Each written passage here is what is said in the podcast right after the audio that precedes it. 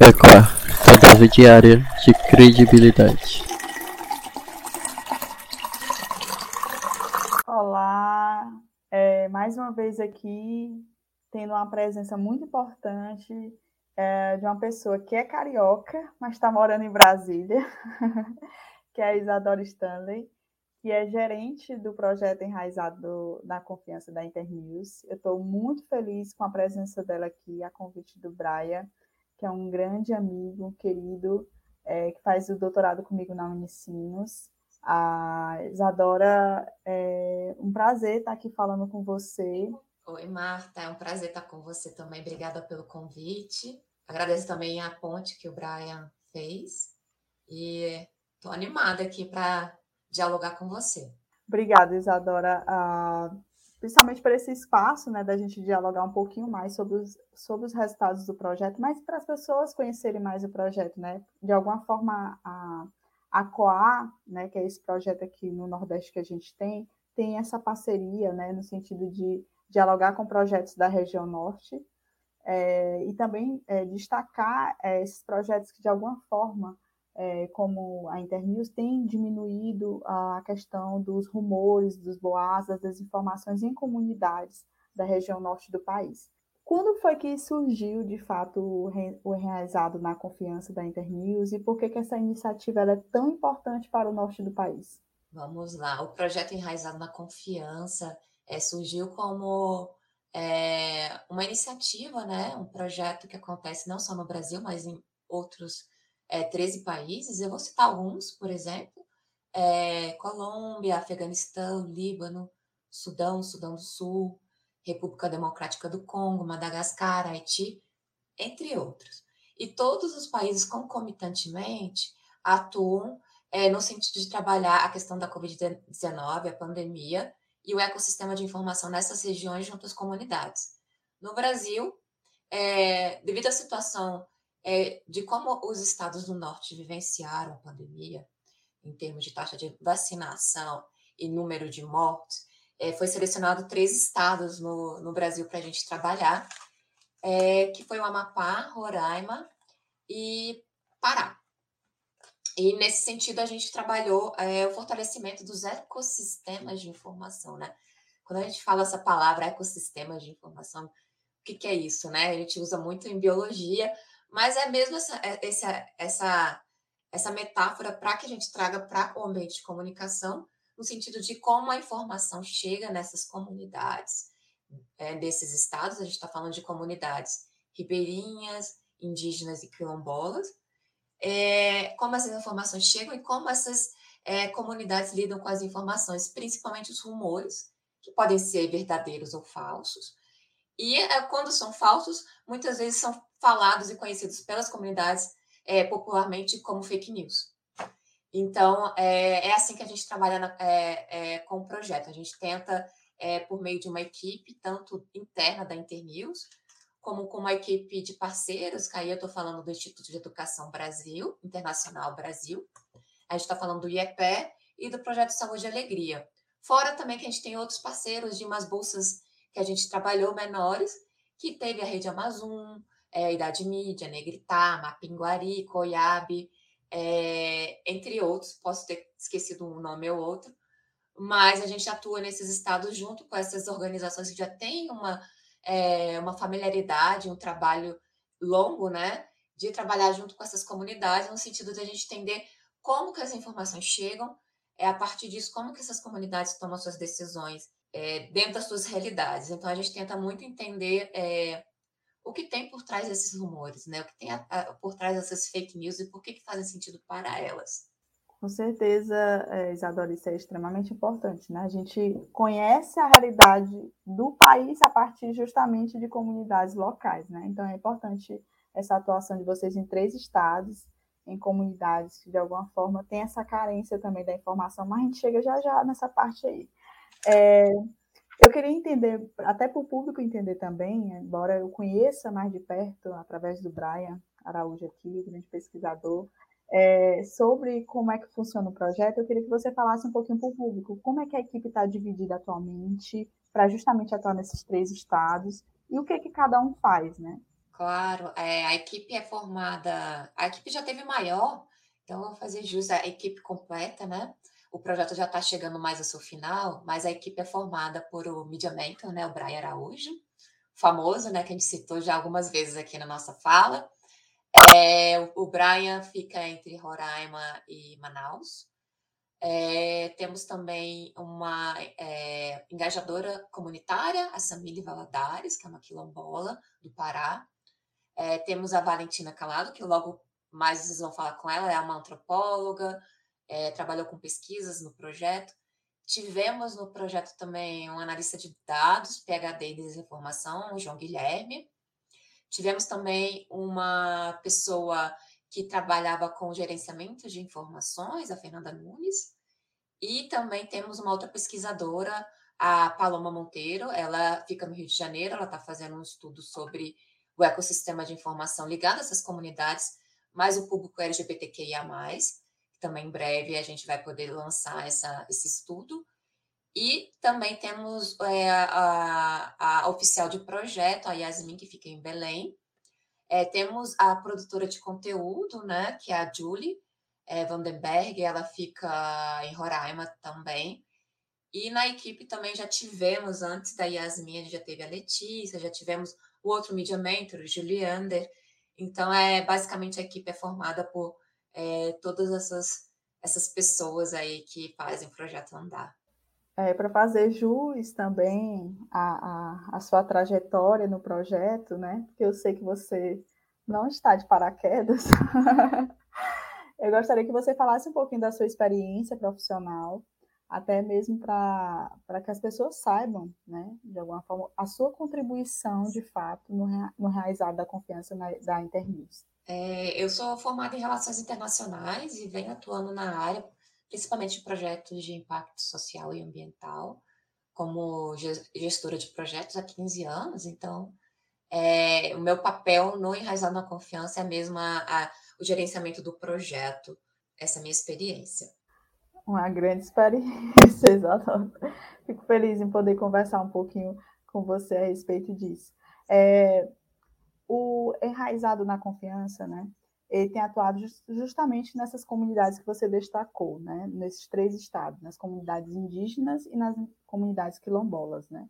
E, assim, como vocês têm visto, como você já falou, citou essa questão dos rumores, às vezes rumores verdadeiros, rumores falsos, né?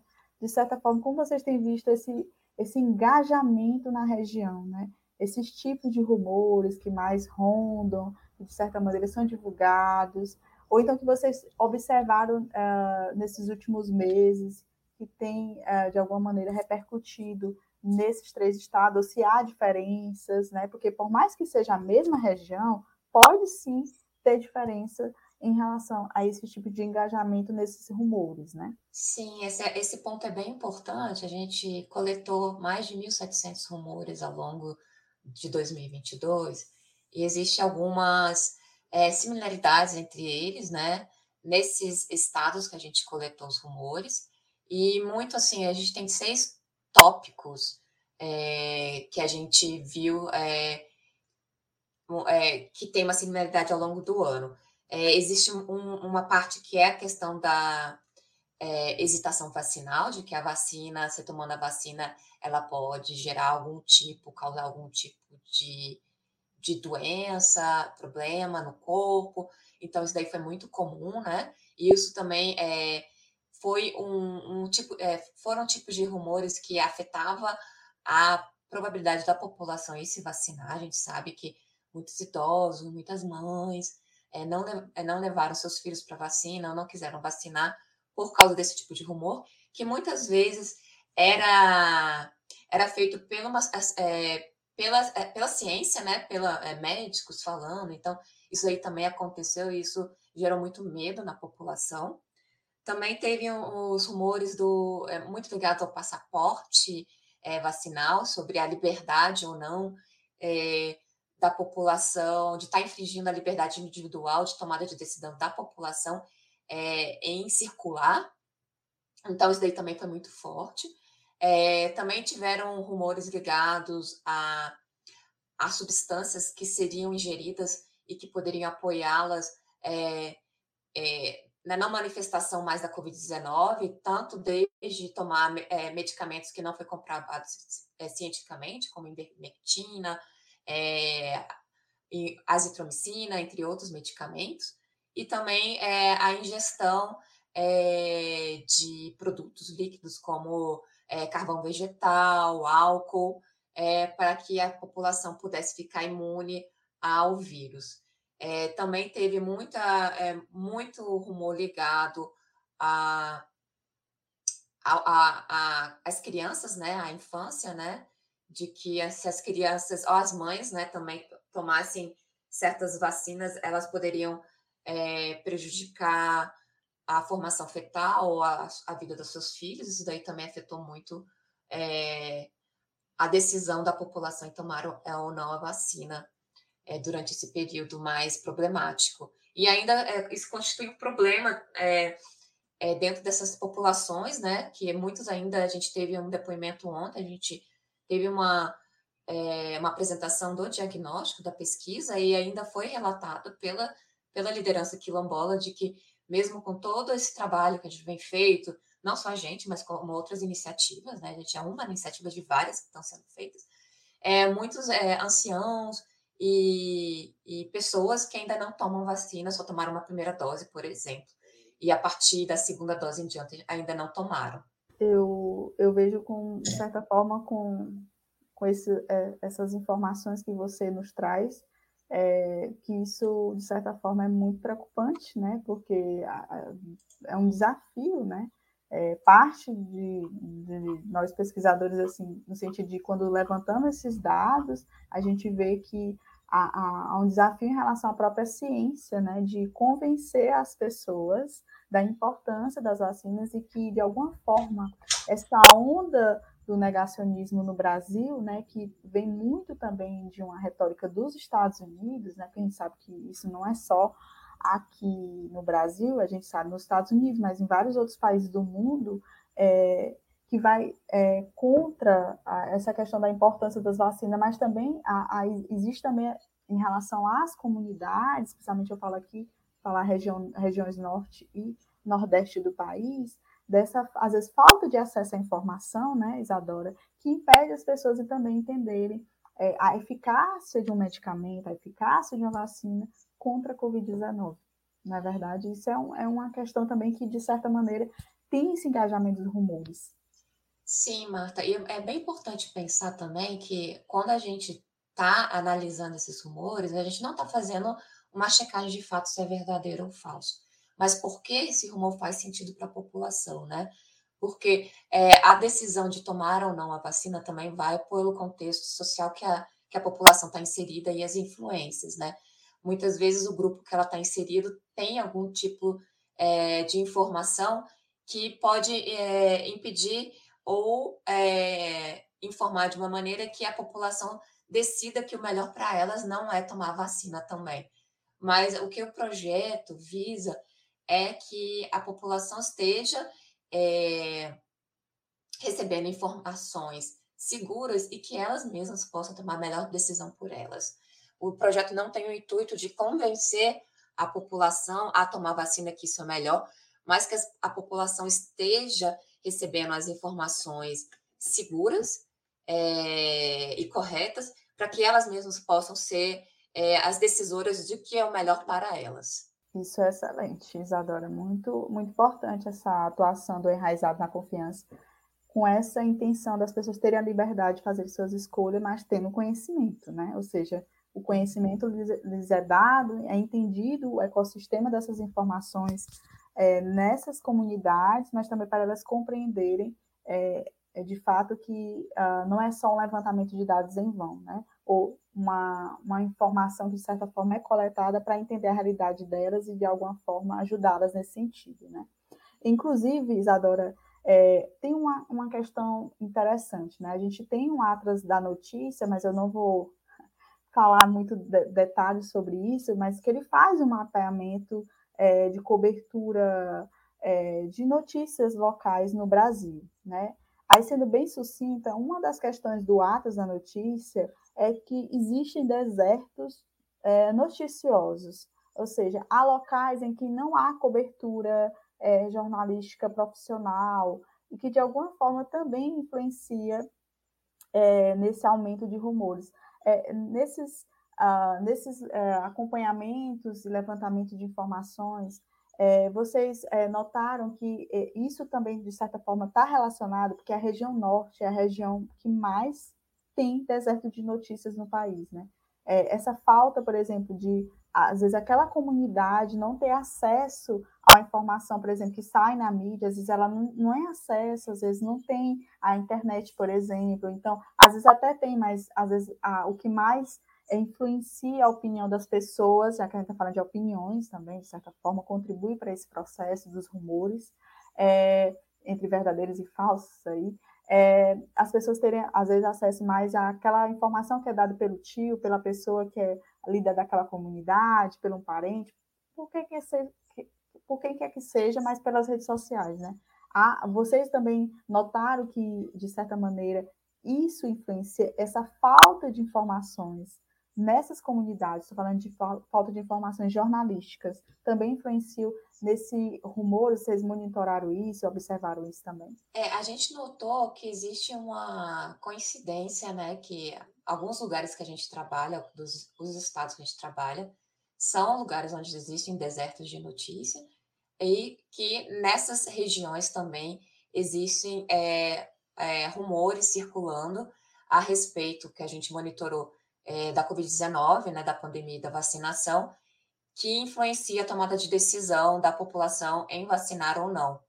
É, apesar do deserto de notícias, as notícias chegam para as lideranças, é, e muitas vezes um dos grandes problemas é que é, a, a, é, dentro do governo ou lideranças políticas também informavam de uma forma que é, trazia dúvidas para a população sobre é, a vacina. Então, assim, tem, é, apesar do deserto de notícia, as notícias chegavam de alguma forma, principalmente via lideranças. É, a Valentina vai falar melhor, via DEI, é o diagnóstico é, do ecossistema de informação. Normalmente, é, as lideranças, né, é, tanto nas comunidades quilombolas e indígenas, é, tinham acesso mesmo a informações, mesmo que não de uma maneira tão rápida, né, como a, a gente que está na cidade, urbana, mas que chegavam, assim, sobre depoimentos de, é, de lideranças, né, de lideranças do governo, é, sobre é, as informações da vacina, e isso gerava dúvida de será que eu tomo a vacina ou não. Então, isso influenciou, apesar da, do fato de ser um deserto de notícias, a gente acha que, mesmo assim, é, os rumores é, foram é, bem, poderia dizer, prejudiciais no sentido de que a população não saberia dizer o que era certo ou falso, porque mesmo em fontes que deveriam ser seguras é, de alguns órgãos é, do governo, é, muitas vezes elas não sabiam se elas deveriam é, tomar a vacina ou não. Isso é muito preocupante, né? Porque por mais que seja recente, assim, no sentido assim, recente nos últimos dois anos, mas a gente entra em 2023, tá, a gente ainda pode encontrar realidades nessas comunidades que vocês, de alguma forma, notam que ainda, por exemplo, se surgisse uma outra vacina, por exemplo, talvez ainda existiriam essas dúvidas, porque os rumores estão muito ligados a essas dúvidas que as pessoas têm. Será que eu devo fazer isso ou não? Eu sei que a Valentina já está aqui, eu vou chamar ela já já. Tá. Isso, isso aí a gente já. pode falar, por exemplo, daquele rumor, né, que ficou bem famoso sobre virar jacaré, isso daí também afetou muito a população. E a gente teve nos nossos grupos focais, nas conversas com as comunidades, é, muita dúvida sobre é, as marcas diferentes das vacinas. é, mas, mas isso partiu muito de uma fala, de fala, uma não, né? Várias declarações que partiu do próprio é, ex-presidente, né? É, eu gosto de falar essa palavra ex-presidente, porque assim, a gente nota que contribuiu muito esse discurso negacionista, esse discurso autoritário, principalmente essa falta de assistência às comunidades quilombolas indígenas no próprio governo que tivemos né, nos últimos quatro anos, contribuiu, por de certa forma, essa falta de assistência e de alguma forma, essa questão dos, dos rumores, inclusive era até isso que eu ia lhe perguntar na próxima pergunta, era, eu sei que vocês têm feito esses diagnósticos, têm visto essas realidades, têm visto esses rumores, por exemplo, relacionados à Covid-19, mas vocês, por exemplo, têm estabelecido a partir disso, ou futuramente, ou já estão fazendo isso, pelo que eu já conheço do projeto, vocês podem é, informar, estratégias educacionais para, de alguma forma, capacitar esses líderes de comunidade a distinguir o que é uma informação confiável do que é um rumor, uma desinformação? É, essa pergunta é bem interessante, Marta, porque dentro do projeto a gente teve, é, desenvolveu em parceria com o IEB, IEPE e agora com o Projeto Saúde e Alegria, é, capacitações, é, um foi o Comunica Quilombola é, e o outro foi é, o contra o Akiwai checando os fatos. Então, nessas capacitações, é, tanto as lideranças quilombolas como a, os comunicadores indígenas da rede Wakiwai é, passaram por um percurso pedagógico, né, educacional, no qual é, tinham capacitações que apoiaram é, essas lideranças a entender é, o que é fake news, é, o que é um rumor verdadeiro, o que é um rumor falso, e a partir disso é, a gente recebeu relatos de é, dessas comunidades, de que nos grupos de WhatsApp, por exemplo, essas pessoas conseguem agora mostrar para a população o que, é fato, o que não é, e dessa forma tomar a melhor decisão possível para a, a comunidade. Ah, eu fico tão feliz de ouvir isso. Por isso que eu, uh, eu sou suspeita para falar. Eu acho muito importante o projeto de vocês na região Nordeste, na região Norte, que de certa forma tem um conhecimento aqui no Nordeste, eu sempre falo do projeto através do, do Brian Araújo, é, aqui para alguns amigos meus, e eles ficam muito ah, entusiasmados em saber dessa atuação de vocês, é, em saber desse impacto nessas comunidades que carecem justamente é, dessa questão educacional, que a gente fala aqui de pesquisa, né, Isadora, no sentido de ter esses diagnósticos, que eu sei que a Valentina vai falar mais, mas de ter é, esse conhecimento da realidade, ter essa observação, esse olhar, é, mas também é, de entender essa importância desse contato que faz, de alguma forma, a, a, as pessoas terem essa liberdade que você enfatizou bem no começo da sua fala, a liberdade das pessoas de escolha, mas a partir do momento que elas têm um conhecimento, daquelas que elas compreendem é, onde elas podem confiar uma informação, de onde elas podem ter dúvidas, sim, elas vão ter dúvidas, mas a partir do momento em que elas, não, eu já sei aqui, ó, caminhos de confiança, e o projeto de vocês, Enraizado na Confiança, tem isso, né? E eu acho extremamente importante.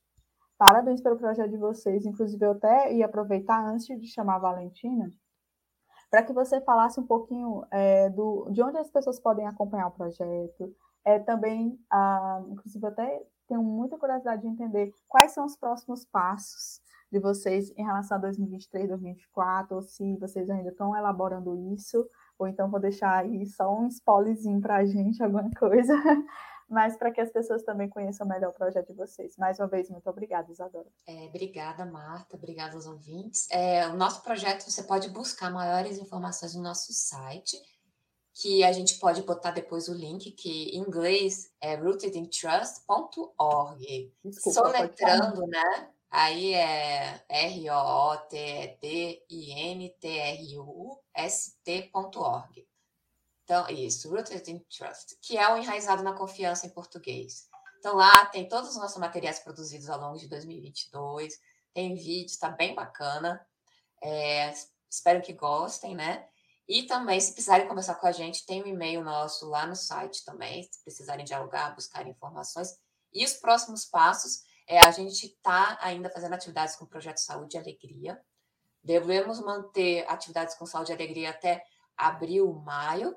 E em junho o projeto encerra essa etapa do Enraizado 2.